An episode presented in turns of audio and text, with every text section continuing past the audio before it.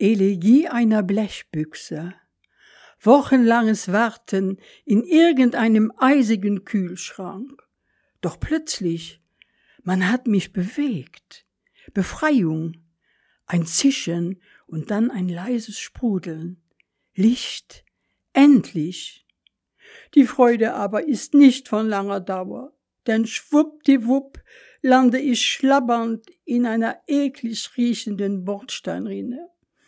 Meine blauen Flecken möchte ich lieber nicht zählen. Doch endlich Ruhe. Uff. Aber dann, ganz plötzlich, harte Tritte von allen Seiten. Bin ich ein Fußball? Mir schwinden die Sinne. Doch dann, noch ein wenig benommen, nehme ich ein mir unbekanntes Gefühl wahr. Streichelt man mich etwa? Nein, es ist die zarte Hand eines Kindes, die mich liebevoll umschließt und hochhebt. Aber das Glück ist nicht von langer Dauer, denn wieder mal lande ich, nicht gerade sanft, in einem dunklen, schmutzigen, stinkenden Container.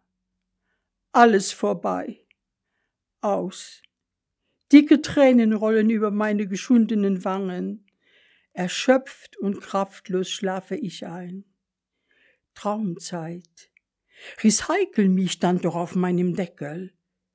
Was soll nun aus mir werden?